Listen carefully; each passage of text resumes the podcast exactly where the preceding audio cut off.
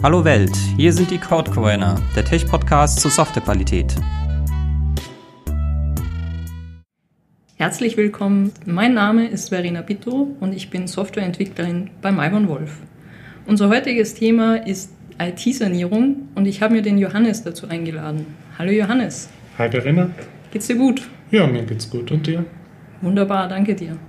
Kannst du kurz für unsere Zuhörer ein paar Worte zu dir sagen? Wie lange bist du schon Softwareentwickler? Wie lange bist du bei Malcolm Wolf?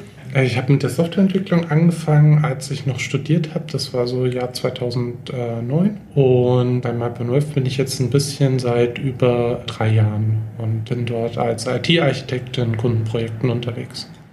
Was hast du jetzt mit IT-Sanierung am Hut? IT-Sanierung finde ich ein wahnsinnig spannendes Thema weil es, denke ich, eine sehr große Herausforderung ist, äh, Software nicht auf der grünen Wiese, sondern quasi auf der braunen Wiese, auf dem bestehenden Legacy Code, auf dem bestehenden Legacy äh, Software-Landschaften, die äh, heutzutage eigentlich bei sehr vielen erfolgreichen Problemen die Kernsysteme ähm, sind, durchzuführen. Das hat total eigene Herausforderungen, die man jetzt, ich sage jetzt mal, in einem klassischen Studium eigentlich nicht lernt. Da entwickelt man immer in leeren Projekten, also im luftleeren Raum, während man heutzutage eigentlich, ich sag mal, in 80 Prozent der Fälle immer schon in Situationen reinkommt, wo bereits ähm, Software bei den Kunden steht.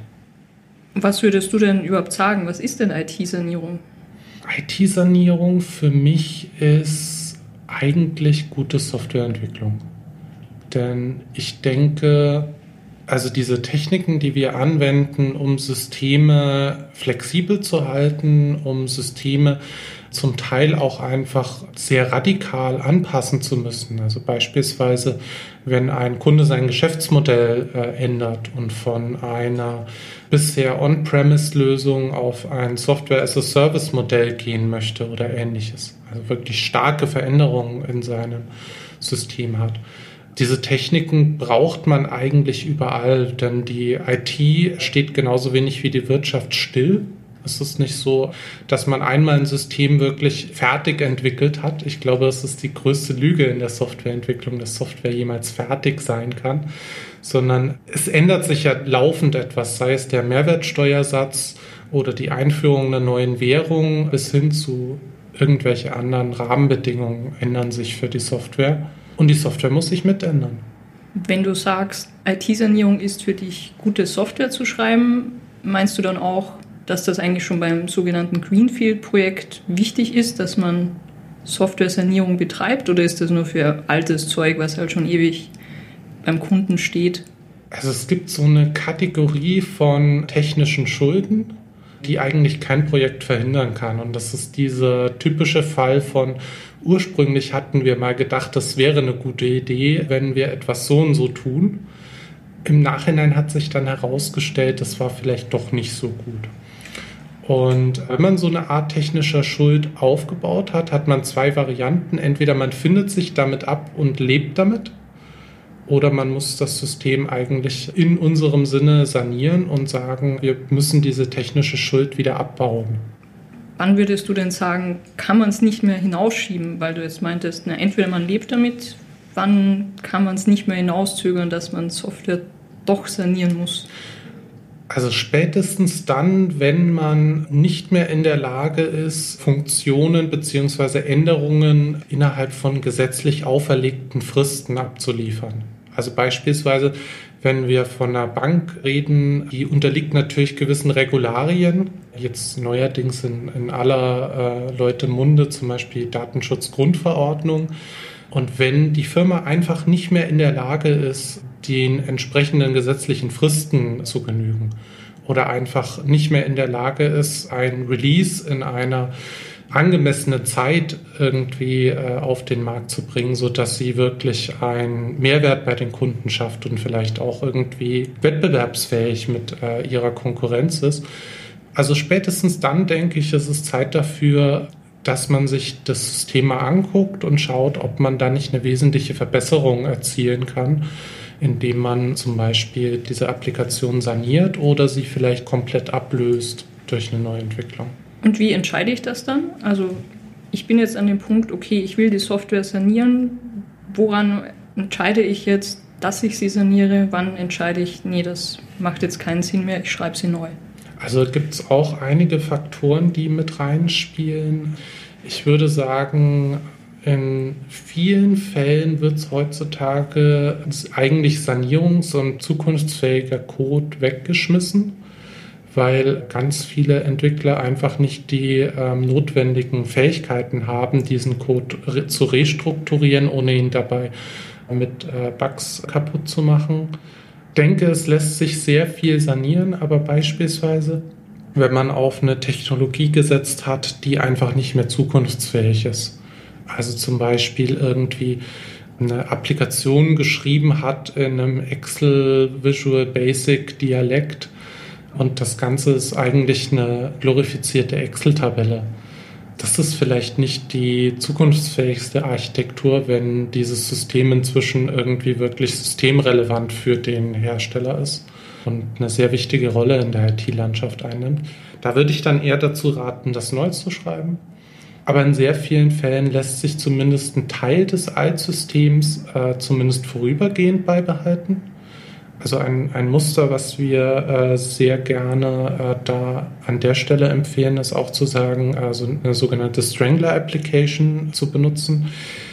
Das kann man sich ungefähr so vorstellen, wie, also der Martin Fowler, der darüber geblockt hat, hat so ein Bild von einer australischen Schlingpflanze, die sich um so einen Baum legt und den nach und nach quasi so umhüllt, dass er dann am Ende daran verendet. Ähnlich funktioniert das mit Legacy Software. Wir ziehen immer mehr Funktionen aus dieser alten Software in eine Neuentwicklung raus, sodass die alte Applikation dann letzten Endes nur noch eine leere Hülle ist, wo keine Funktionalität und keine Daten mehr drin sind, die dann entweder abgeschalten oder eine Weile betrieben werden kann, aber an der nichts mehr wirklich geändert werden muss. Und wie mache ich das jetzt? Also ich will Software sanieren.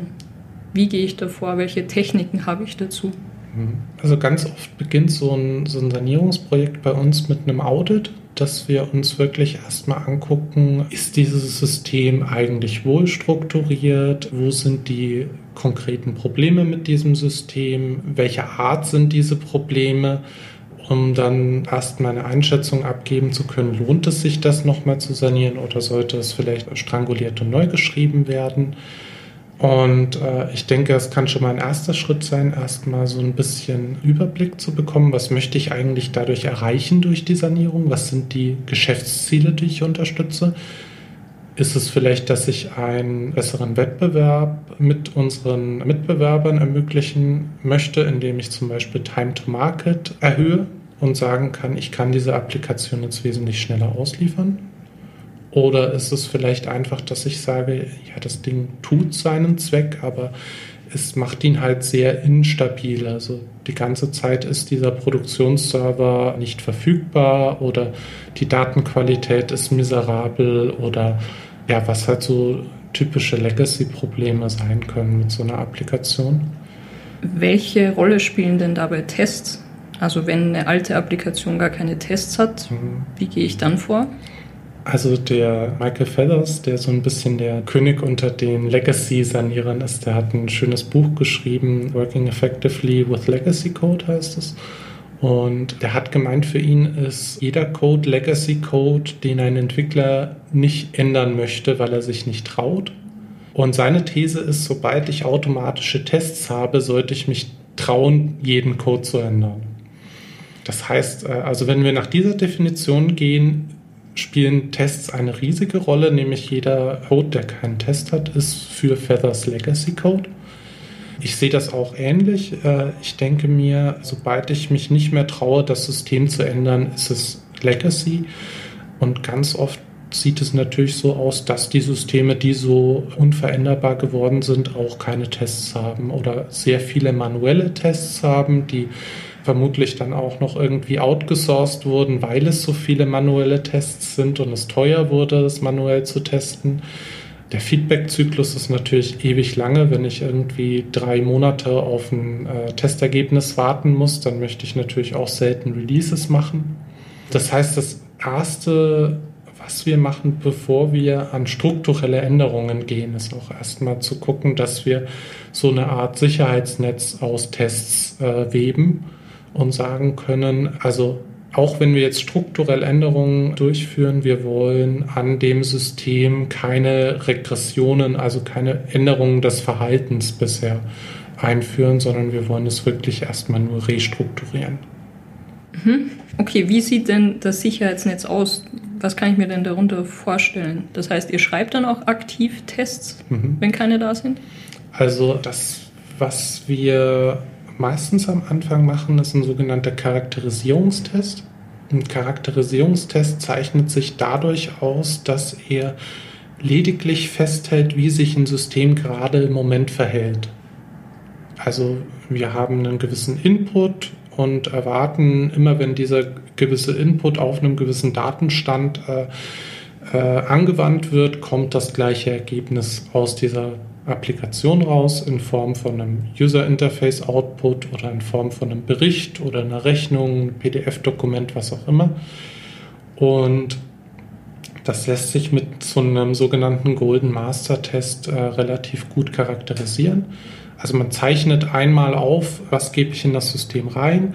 Man zeichnet auf, was ist der erwartete Output, die erwartete Reaktion des Systems. Und dann kann ich das natürlich auch äh, bei meiner sanierten Applikation äh, wieder abspielen, kann sagen, äh, wenn ich den gleichen Input auf den gleichen Daten ausführe, vergleiche ich den Output mit dem vorher aufgezeichneten. Und wenn die äh, auseinanderlaufen, dann habe ich wohl irgendwo etwas an dem Verhalten des Systems geändert und eine Regression eingeführt. Woher weiß ich denn, was der erwartete Output ist? Also an vieler Stelle habe ich ja keine Tests ist ja. es dann auch viel Arbeit mit den Entwicklern, die dort noch vor Ort sind oder mit den Testern? Oder? Wir gehen einfach davon aus, dass der Output des alten Systems korrekt ist. In vielen Fällen ist das vielleicht nicht so, weil das alte System Bugs hat in gewissen Fällen. Aber was man natürlich auch bedenken muss, ist, für welche Use Cases, für welche Features macht man so einen Charakterisierungstest. Und da ist es dann meistens so, dass wir sagen, also äh, follow the money. Wo äh, geht zum Beispiel Geld verloren, wenn wir Features kaputt machen? Das wäre zum Beispiel, wenn wir jetzt so einen so Shop wie Amazon sanieren müssten, würde ich sagen, Warenkorb und Checkout-Prozess sind total kritisch. Wenn die kaputt gehen, dann haben wir Riesenärger. Auf der anderen Seite so eine Recommendation Engine, das macht sich vielleicht irgendwie in der Bottomline bemerkbar, dass man sagt, man hat weniger Umsatz, wenn es nicht funktioniert, diese Recommendation Engine, aber man hat immerhin noch die Möglichkeit, Umsatz zu machen.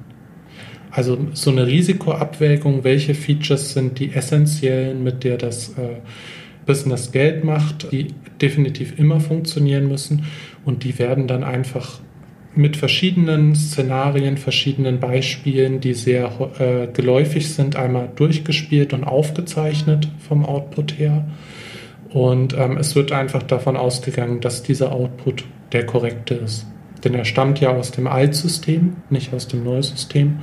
Das Altsystem hat hoffentlich äh, das Richtige getan in diesem Fall. Siehst du denn sonst vielleicht noch irgendwelche Dinge, die man beim Sanieren auf keinen Fall machen sollte? Also du hast jetzt beschrieben, so die Key Features natürlich auf keinen Fall verändern. Mhm. Gibt es da noch andere Dinge, vielleicht auch von der Herangehensweise? Also ich glaube, ich hatte es schon mal erwähnt, der größte Fehler, den ich sehe, ist, dass viel zu häufig neu geschrieben wird. Dass gesagt wird, wir werfen alles weg und schreiben es von Grund auf neu. Denn das kommt mit einem großen, großen Risiko. Denn irgendwann kommt der Tag X, wo das Altsystem abgeschaltet werden soll und das neue System seinen Platz einnehmen soll. Und das ist das maximale Risiko auf einen Tag geschoben. Es gibt eine ganze Menge Muster, die man äh, anwenden kann, um dieses Risiko zu minimieren, dass man zum Beispiel sagt, die vorhin erwähnte Strangler Application nimmt nicht alle Features aus der Altanwendung und deployt die auf einen Schlag neu, sondern wir entwickeln quasi äh, Stück für Stück diese Applikation neu, können die einzelnen Stücke schon mal live schalten und können dadurch halt äh, schon einen Mehrwert schaffen, können Erfahrungen sammeln, kommt unsere neue Applikation zum Beispiel überhaupt mit der mit der Last, die wir in Produktion auf so einem System haben, klar. Denn die alte Applikation ist in der Hinsicht natürlich schon alle Leiden durchlaufen. Unsere neue Applikation muss sich erst noch beweisen. Und deswegen bin ich ein sehr starker Freund von allem, was äh, inkrementell gemacht werden kann. Also wenn man sagen kann, statt alles auf einen großen Schlag, lieber ganz viele kleine Änderungen, viele kleine Sanierungsmaßnahmen, die dann im Großen und Ganzen trotzdem einen sehr großen Effekt haben, wenn man sie zusammennimmt. Vielleicht noch eine Frage in Richtung, wie oft ist denn nur der Code sanierungswürdig oder sind es oft einfach auch die Art und Weise, wie Entwickler rangehen und es ist nur ein Tropfen auf dem heißen Stein, wenn man reingeht und man saniert Software, aber die wird dann wieder so weiterentwickelt, wie es bisher gehandhabt hat. Also inwiefern muss man auch Prozesse sanieren? Hm. Also meine persönliche Meinung ist es, dass um so eine Sanierung nachhaltig äh, zu gestalten, äh, sich meistens auch die Prozesse und vor allem auch die Entwicklungskultur ähm, ändern müssen. Denn oftmals ist es so, dass gerade die Nachhaltigkeit dadurch erreicht wird, dass man einfach gewisse Fakten hinnimmt und sagt, wir können nicht das generische System bauen, das einmal gebaut wird und dann für immer fertig ist, sondern vielmehr bauen wir halt ein System, was so flexibel und änderbar ist in Form von Codeänderungen, nicht in Form von Konfigurationsänderungen, dass wir äh, auf zukünftige Anforderungen, auf zukünftige Änderungen reagieren können. Ich denke, das ist mehr so eine Philosophiefrage. Also ganz viele der frühen Softwareentwicklungsprozesse wie V-Modell etc. sind immer davon ausgegangen, man baut es einmal, dann ist es fertig, dann ändert man es nicht mehr, außer man löst Probleme damit wie Bugs oder so. Aber es hat sich gezeigt und ich denke, es ist heutzutage auch bewiesen, dass das nicht der Realität entspricht. Also die Welt dreht sich weiter, Geschäftsmodelle ändern sich, die gesetzliche Lage ändert sich und die Software muss in der Lage sein, mit solchen Änderungen, die man nicht vorhersehen kann, wo man nicht sagen kann, natürlich werden wir immer den Euro haben, mit solchen Änderungen auch umgehen können muss. Wie kann ich denn verhindern, dass meine Software in meinem aktuellen Projekt zu einem Sanierungsfall wird? Also ist auch so, man baut ständig irgendwelche technischen Schulden auf, weil man ja keine Zeit hat. Ja. Wo muss ich den Punkt setzen und sagen, jetzt muss ich aber meine technischen Schulden ran, weil sonst wird es früher oder später ein Sanierungsfall. Mhm. Mein Rat ist es, diese technischen Schulden erstmal äh, zu überwachen, dass man die zum Beispiel irgendwie in der Form von einem Brainstorming oder so aus dem Team erstmal einsammelt, was seht ihr eigentlich alles so, was für Probleme hat unser Code, die zu priorisieren und zu sagen, wie groß ist der Schmerz in dem Gebiet und wie aufwendig wäre es, diesen Schmerz zu beheben. Und dann bildet sich schon so ein Cluster von Problemen raus, wo man sagt, das sind die Dinge, die äh, schnell zu beheben sind, die allerdings sehr großen Schmerz verursachen, die man als erstes angehen sollte und äh, wo man dann sagt, ein gewisser Teil der Entwicklungszeit sollte einfach dafür verwendet werden, diese Schulden zurückzuzahlen. Denn wir können es nicht verhindern, dass diese Schulden aufgebaut werden. Wir können nur in Retrospekt feststellen, wir haben äh, Fehler gemacht und wir müssen jetzt damit umgehen. Und meine Empfehlung ist, wenn ein Scrum-Team zum Beispiel äh, sich einen Freitag pro Sprint oder einen Freitag pro Woche nimmt, äh, diesen Freitag einfach darauf verwendet, diese Schulden zurückzuzahlen und vor allem die Schulden zurückzuzahlen, die große Zinsen äh, mit sich bringen, dann wird sich das sehr schnell amortisieren, dieses Investment. Also man wird sehr schnell ähm, mehr an Zeit zurückgewonnen haben durch die Sanierung, als man in die Sanierung reinsteckt und dann halt einfach kontinuierlich damit weitermachen, sodass man äh, die technischen Schulden immer in Schach hält und immer auf dem Schirm hat, was sind die dringendsten, die schwerwiegendsten Probleme. Das heißt, du würdest nicht empfehlen, technische Stories einzukippen, sondern tatsächlich einen dezidierten Quality Friday oder dergleichen. Ich bin kein Freund von technischen Stories, weil die Stories die ähm, Ownership von äh, dieser technischen Qualität aus der Hand des Teams in die Hand des Product Owners geben. Und ich denke, da sind sie falsch aufgehoben. Denn je nachdem, wie der Product Owner so tickt, kann er damit vielleicht umgehen und kann damit vielleicht irgendwie äh, tatsächlich eine Priorisierung schaffen. Aber der Mehrwert, der durch die Behebung dieser technischen Schulden entsteht, entsteht ja eigentlich nicht dem Kunden, dem Product Owner, sondern dem Team, das mit dem Softwareprodukt arbeiten und vor allem mit dem Code arbeiten muss. Deswegen denke ich, die Ownership ist im Team besser aufgehoben. Und der beste Deal ist meistens eher zu sagen, wir hätten gerne einfach irgendwie x äh, Prozent unserer Sprintkapazität. Das kann man dem Kunden transparent machen, kann sagen, freitags arbeiten wir nur an Qualität, nicht an User Stories, nicht an Features. Oder man kann es einfach total intransparent machen und sagen, das ist so eine Art Steuer, die auf jeder Story einfach implizit erhoben ist und unsere äh, Kapazität planen wir halt immer so, dass wir den einen Tag pro Sprint oder einen Tag pro Woche uns nehmen können. Und dadurch bleibt die Ownership für diese Qualität einfach im Team und das Team hat auch die entsprechende Zeit, in Qualität zu investieren und zu sagen, wir brauchen da nicht irgendwie Abstriche zu machen, wenn Zeitdruck herrscht.